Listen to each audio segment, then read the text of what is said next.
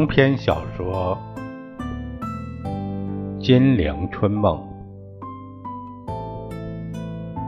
第一集《正三发子》，作者唐人，由事了播讲。第二十五回，绝大权改编革命军，起杀机。计骗李之龙。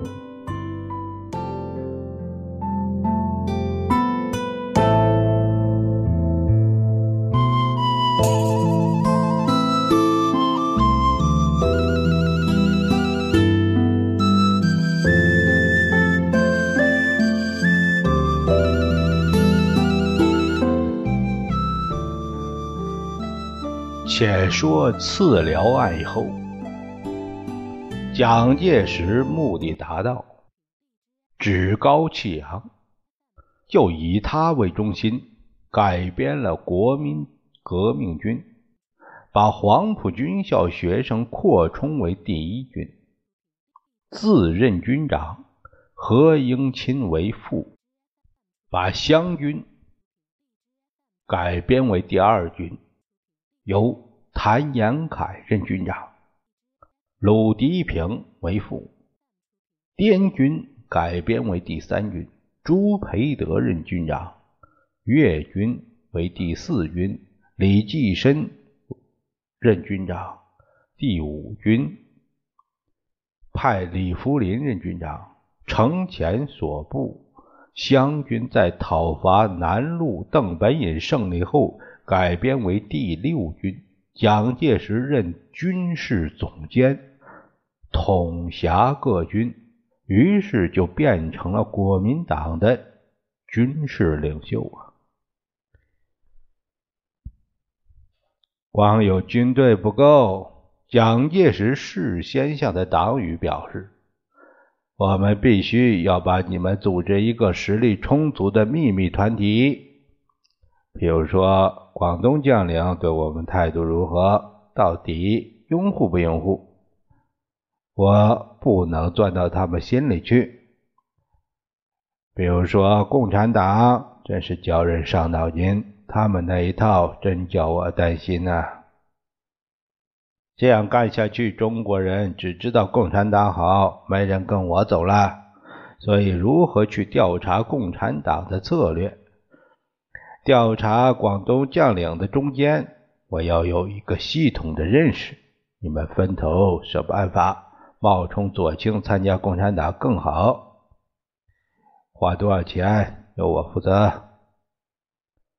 可是第一个消息传来，并不是广东啊将领有什么异动，或者是共产党对蒋有什么不利，而是国民党的右派在广东受到了打击后，跑到北京另起炉灶。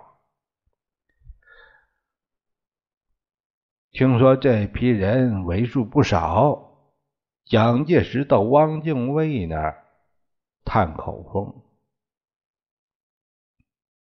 听说谢池、周鲁、居正、石青阳、林森、戴季陶、叶楚壮、邵元冲、沈定一、袁志辉、谭震、傅汝霖、毛祖全。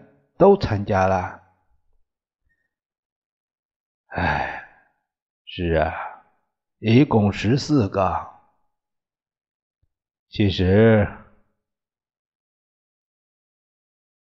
都是老党员，何必这样呢？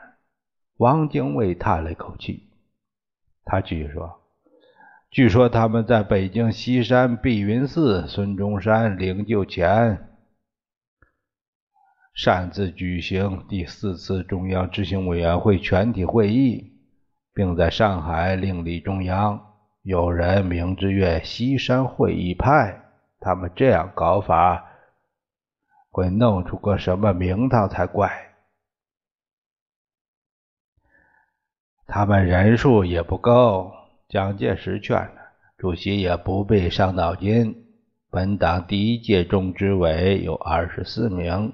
参加西山会议的不过八个人，其余两人是中监委，四人是候补执监委。这对台戏是唱不成的。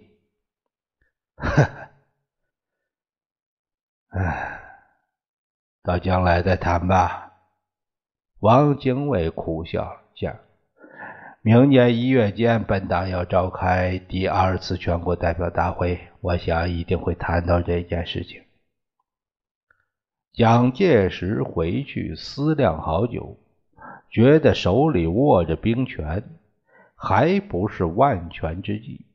这与陈炯明、杨希敏、刘振环他们有什么不同？一旦垮台，便落荒而走，再也抬不起头来。西山会议派在上海另起炉灶，无论如何对他们是不利的，对他也是不利的。其这其实这批人，倒还是他真正的朋友。不像左派那样南辕北辙，一辈子合不来。叫他们对我谅解，蒋介石心里想：要他们拥护我姓蒋的。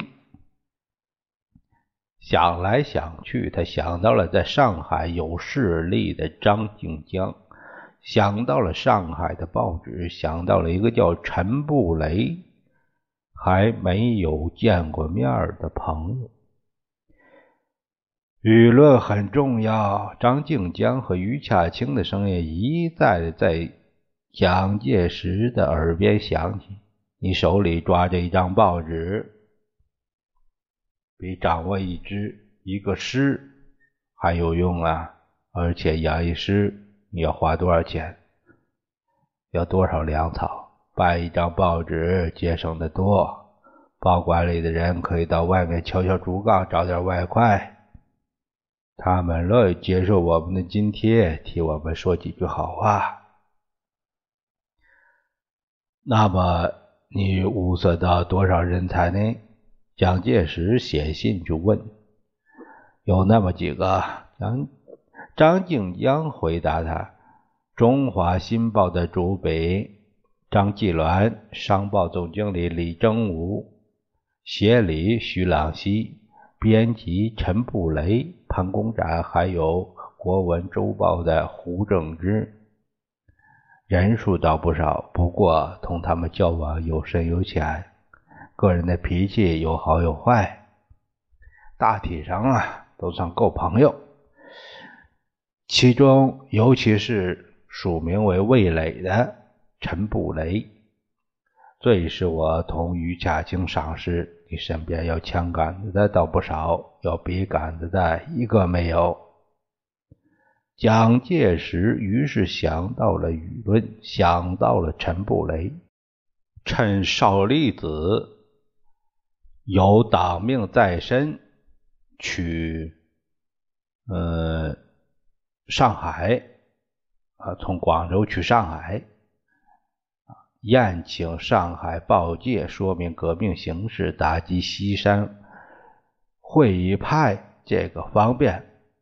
悄悄地托他带一张亲笔签名的照片给陈布雷，拜托了。蒋介石对少林子说：“这一次你去上海，一定可以碰到鼎鼎大名的陈伟雷，他是我尚未见面的好朋友。”请你把我的亲笔签名的照片转给他，就说蒋某人对他很钦佩，希望他笔下留情，为国民革命军多说好好话，一切心照不宣。校长，邵栗子皱着眉头，哈哈大笑：“你真有点娘们腔啊！哈 哈送手帕、送照片，这一手也来的。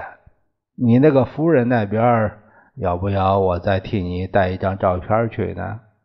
邵栗子指着他口袋，瞧着里边满满的，已经冲洗了好几沓。蒋介石一边按住口袋，哭丧着脸，他说道：“别开玩笑了，可别提这个女人，我真是有口难言，不能提，不能提。现在只能提到革命问题。蒋介石嘱咐他的党羽，一切反对共产党的论调都不应该出于这个舆论这里，行之于彼也不可以。我们要忍耐，在忍耐中活动。同学们。蒋介石果然在民国十四年九月十三日向黄埔学生讲演：共产党主张彻底革命，加入国民党，实在能替国民党求进步、求发展。怎么能这么讲？回到办公室，何应钦表示反对：太过火了，我们的态度应该有个限度。你不懂。蒋介石哈哈笑道：“他说，共产党好，在目前有意想不到的功效，你瞧着吧。”蒋介石说的不错。十月间，国共合作的革命军队在省港革命工人和东江革命农民协助之下，再一次举行东征，依靠共产党。和共青团员以及苏联顾问的战略计划，肃清了陈炯明的势力，是不是啊？事后，蒋介石反问何应钦：“看到了吧？没有共产党拼命行吗？”何应钦强笑道：“ 算我佩服你，同志们！”蒋介石同年十一月七日又在汕头演讲。革命先进的苏俄来指导我们中国革命，我们世界革命中的中国革命党员实在愿意接受的，而且是应该接受的。被人认为进步的蒋介石，在民国十五年一月间参加了国民党第二次全国代表大会，以次多票。被选为中央委员会议中，议决以纪律制裁西山委员会西山派，谢持、邹鲁两人被开除党籍，戴季陶、吴志辉两人虽列名单通电，但并没有出席会议。仍当选为直监委员，其余十人限期一个月向国民党中央表明悔过，否则丧失党籍。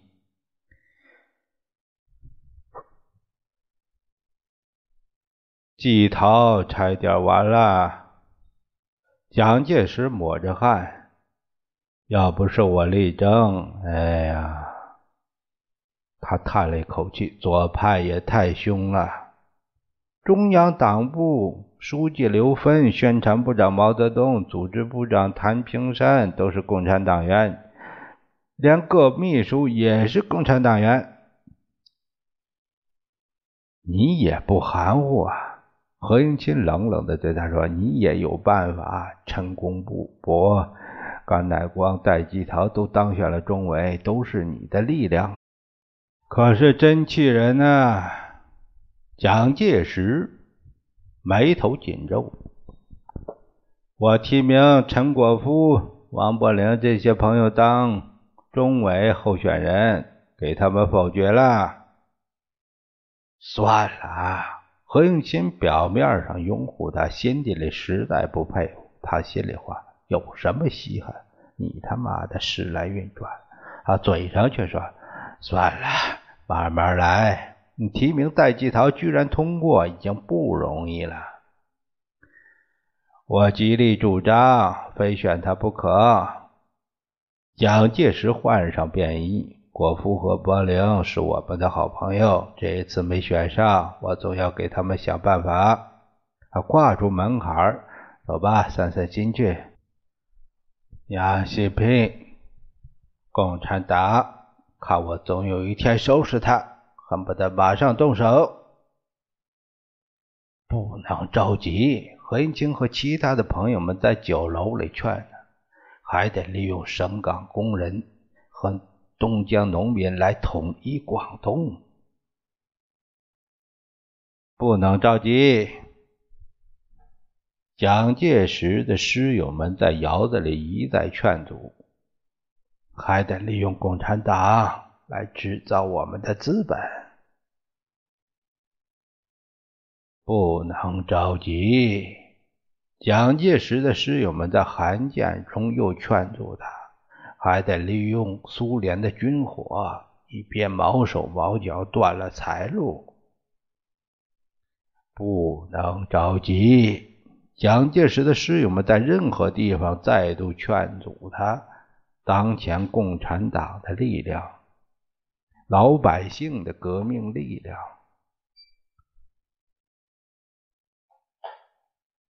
不能低估啊！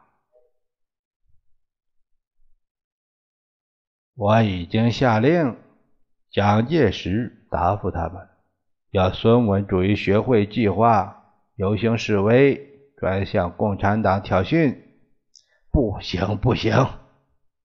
蒋介石的师友劝他：“共党在粤炙手可热，你是高瞻全局，恐怕不适宜开火。”真的，真的。蒋介石再进一步了解了周围的形势。吓得他一身冷汗，马上收回了挑衅的命令，还把孙文学会的首领戴季陶假骂一顿：“你这个总理的不屑之徒，竟搞一些莫名其妙的名堂！”我忍不住了。蒋介石在三月十八日，北洋军阀段祺瑞在北京屠杀一阵之后。杀心大起，只见他小公馆里灯火辉煌，彻夜不灭。他同党羽们通宵的密商妙计。民国十五年二月二十日，离开北京三一八惨案只有两天。广州用沸腾着复仇与北伐的悲愤情绪。那天早晨细雨霏霏，增加了肃穆低沉的气氛。大约是黎明前三四点钟，泥泞的长街上出现了黑黝黝的武装部队。越秀南路惠州会馆立即陷入包围。省港工人委员会被团团围住，纠察队力被缴械。罢工委员会主席苏兆征翻墙脱身，邓中夏、李森监视在内。另一支人马出发大东路，国民政府顾问鲍罗廷。在中央党部对面的公馆也给包围。此外，左邻东教场斜对面通黄花岗、白云山的大道，以及红花岗附近，统统的军警密布，形势十分严重。报告校长，蒋介石案头的电话响起。我是帝军特务营营长，一切都很顺利。抓到都抓到了吗？蒋介石兴奋地问。都抓到了。特务营长报告。军校政治部主任、第一军政治部主任周恩来已经抓到，全体党代表也抓到，一共八十多名，送到黄埔军校围场去了。兵工厂占领没有？占领了。苏俄教授顾问呢？通通扣留。好，蒋介石大为高兴。不过这样还不够，我命令继续追捕，至少维持三天功夫。蒋介石搁下听筒，脸上显出一丝狞笑，亲自摇了电话给海军局长李志龙。李局长吗？啊，是啊，我就是。现在这里有人搞阴谋异动，希望你来镇压，把中山舰开到黄埔来。马上来。当时的共产党员海军局长李志龙一点也不警惕，他义愤填膺，号召保卫革命，亲自率领中山舰立刻去。李之龙得到的是缴械和扣押，为保卫革命的许多共产党员同时被缴械和扣押。我们是奉命来的。李之龙愤怒的挣扎：“捣什么鬼？”拳打脚踢和关闭，代替了蒋介石的答复。蒋介石立刻做了一个报告：本月十八日有客，忽有海军局所辖中山舰驶抵中央军事政治学校，向教育长邓演达声称，奉校长命令调遣该舰。特来守候。其实本校长因公在省，在此报告深为惊异，因事先并无调遣该舰之命令，中间并无传闻之物。该舰生火灭械路械。经一昼夜，十九日至深夜开回省城，无故生火达旦，中正恐其扰乱之举为党国际，不得不实行迅速之处理。一面命海军学校副校长欧阳格暂行处理啊舰长事宜，并将。该代理局长李之龙，还有兼海军局政治部主任，扣留严训，一面派出军队在广州附近，以防不测。当时汪精卫正在病中，听说蒋介石擅自动刀枪，气得直拍床沿我这个主席不能做了，我这个主席不能做了。主席，蒋介石把那份书面报告递了过去，你瞧瞧，我这手耍的真够漂亮，这叫先下手为强，慢下手遭殃。现在我的特务营还在戒严之中，还在继续肃清之中。主席有什么吩咐？其实汪精卫也已在坚持之中。嗯嗯，汪精卫倒倒抽了一口冷气，心想：你的军队还在戒严搜索，如果我不赞成，一来木已成舟，二来弄不好引火烧身。谁能担保姓蒋的不把我这个没有兵权的主席也从床上一把抓去？汪精卫只得叹了口气。事已至此，没什么话说了。不过共产党他们会甘心吗？你事先最好同我说一声，万一有什么变化，我可以负责。不必担忧，主席。蒋介石禁不住咯咯笑出声来。我已经看出来，共产党没有办法，蛇无头而不得行。现在各个共产党高级人员大部分已经扣留，我的部队在警戒，绝对不会使主席为难。至于事先同主席商量，蒋介石面孔一沉。我记得曾经在主席面前说过，我要待机而动，镇压那批共产党徒。我清清楚楚记得主席并没有反对，所以，所以，好吧。汪精卫叹了一口气：“我正病着呢，万事由蒋校长看着办好了。”解散黄埔青年军军人联合会。蒋介石回到学校，对左派正式施加压力。凡是立即共产党的学生一概到特别党部登记，是不是太露了一点？何应钦说：“把左派搞得太惨了，怕什么？”蒋介石一扭头：“我还有一招，解散孙文主义学会，怎么样？总算公平了吧？”那是我们自己的组织，讲的党羽表示意见。解散之后，我们玩什么呀？组织黄埔同学会。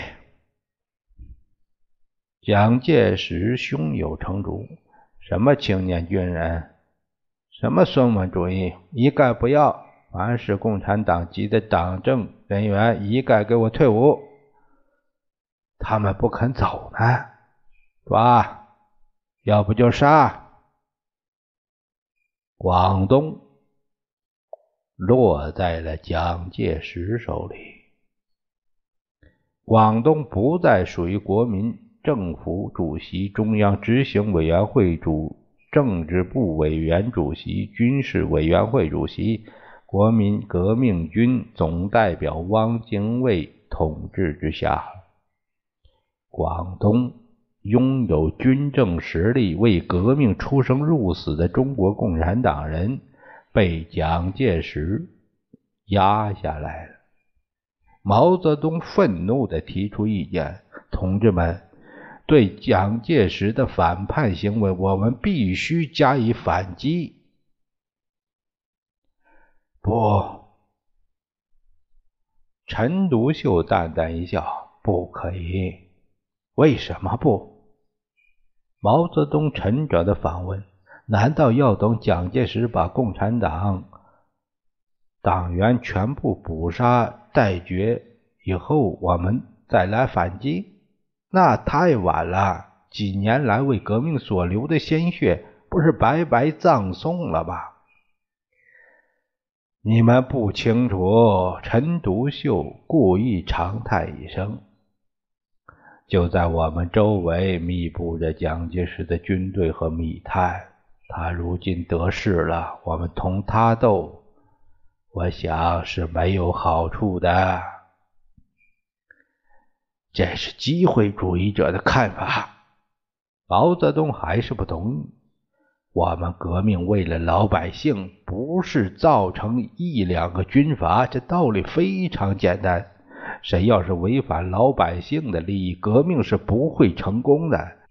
谁要是害怕牺牲，屈服在新军阀的淫威之下，那他嘴里虽然还在鼓吹什么革命，那都是空的，自欺欺人。